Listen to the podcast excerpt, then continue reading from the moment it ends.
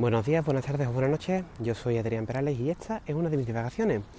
Y hoy os quiero hablar de por qué he decidido adquirir el iPhone SE de 2022.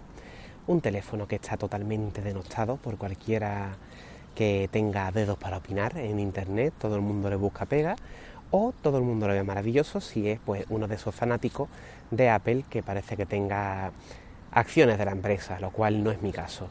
Yo soy usuario de Apple, tengo mis razones bastante concretas para ello, de las cuales ya he hablado en alguna otra ocasión en el blog, se pueden situar fácilmente. Y hoy pues no voy a incidir en eso, solamente hago esta introducción para especificar que no todos los usuarios de Apple estamos con el seso sorbido, ni mucho menos.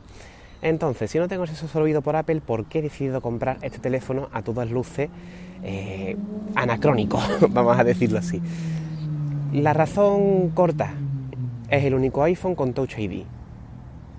La razón larga, te la explico. Resulta que a mí me roban, a finales de 2019 me roban el iPhone 8 eh, Plus que yo tenía y estaba encantadísimo con él. Eh, me lo roban. Mm, es un desaprensivo, lo vio, se capricho de él, me lo quitó y ya lo denuncié, pero fui incapaz de recuperarlo. Entonces decidí, digo, bueno, voy a dar el salto, voy a coger un, un iPhone 10S, porque esto ya no tiene la pantalla más grande, tienen el desbloqueo facial, es Apple, se preocupa por la, por la accesibilidad, tiene que estar bien integrado, tal y cual.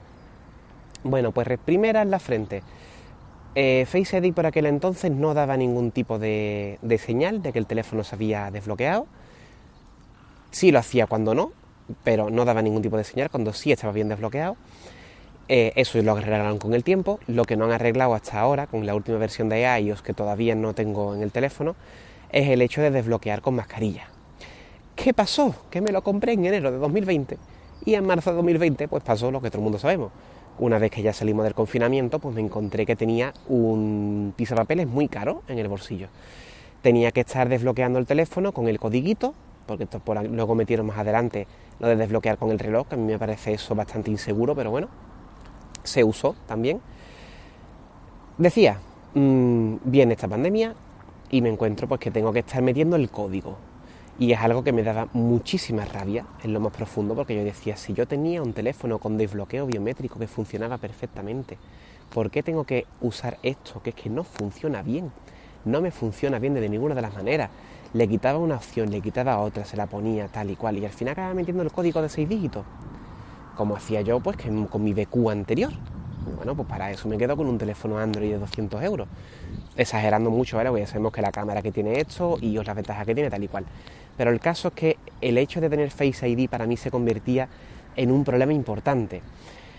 Aparte de eso, ya independientemente, ahora que lo podemos usar sin mascarilla en exteriores y demás, el hecho de tener que alejarme el teléfono para mí es un inconveniente. ¿Por qué?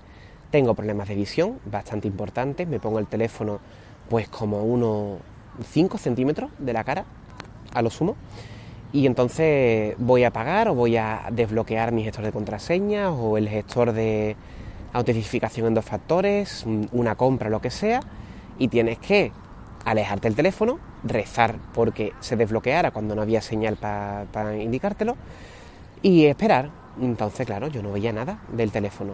Cuando antes cogía, ponía el dedito en el botón de inicio y para adelante.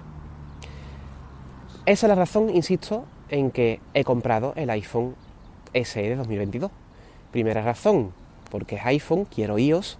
Y segunda razón, porque tiene Touch ID y no quiero más Face ID en mi vida. Eh, ¿Da rabia? Por supuesto, da rabia por muchos motivos. Primer motivo por el que da rabia, el diseño del año que tapó un chimpún. A mí eso me da igual. Segundo motivo por el que da rabia, la pantalla sigue siendo LCD en vez de OLED.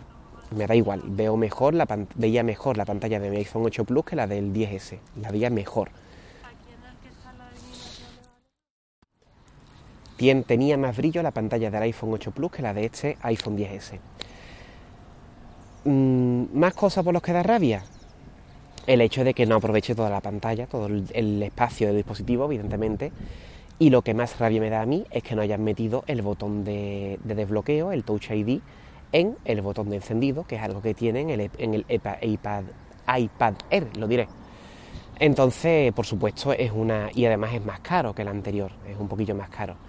La mayor ventaja que tiene, a nivel técnico, digamos, es que tiene el, el chip del iPhone último, iPhone 13, que tampoco lo va a aprovechar el hardware que tiene, ¿vale? porque esa cámara no la aprovecha, nada más que es una cámara, que es otro, otro problema que se le puede buscar. Pero es que insisto, es que me da igual todo eso, es que me da igual. El tamaño de pantalla para mí no es inconveniente porque realmente uso poco el teléfono había una época que he estado con un juego, pero al final me acabo cansando de con el teléfono. El teléfono para mí se ha convertido hace ya años, bastantes años en leer WhatsApp, leer mensajería instantánea y usar Voice Dream o usar Voice básicamente o escuchar podcast. Entonces, ¿para qué quiero yo una pantalla tan grande que aproveche todo el margen y demás? Es que con un teléfono Android de 300 euros, un teléfono de 300 euros no se actualiza los años que se va a actualizar este iPhone SE de 2022, ni de cachondeo. Es que un Android de 300 euros, un Android de 300 euros muy seguramente no tenga la cámara que tiene este, este iPhone, porque ellos la fama que tiene desde siempre es que saca mejores fotos que Android. Y yo estoy seguro de que este, este único, esta única lente del iPhone va a dar mejores resultados que la mayoría de teléfonos Android de 300 euros. No digo que todos, pero la mayoría. Entonces me parece que esa crítica está un poquito cogido con pinza en mi experiencia. Y aparte, por simplificar mucho, ¿por qué me he cogido un iPhone SE de 2022? Porque quiero y porque puedo. Punto final, que muchas veces nos metemos aquí en disquisiciones que no van más allá que eso. Insisto, estas son mis razones. Quizás tú, como usuario satisfecho de Android de 300 euros, no las entiendas, pero quiero iOS, porque estoy contento con iOS, a pesar de sus muchas pega y quiero Touch ID por cuestión de accesibilidad. Y por eso he pillado el iPhone SE de 2022. Nada más, si tienes cualquier comentario me puedes encontrar en Twitter como aperalesf, en Mastodon como aperalesf arroba r o c s en Telegram también como aperalesf y en el correo electrónico blog arroba adrianperales.com. Nada más que decir, un saludo y hasta otra.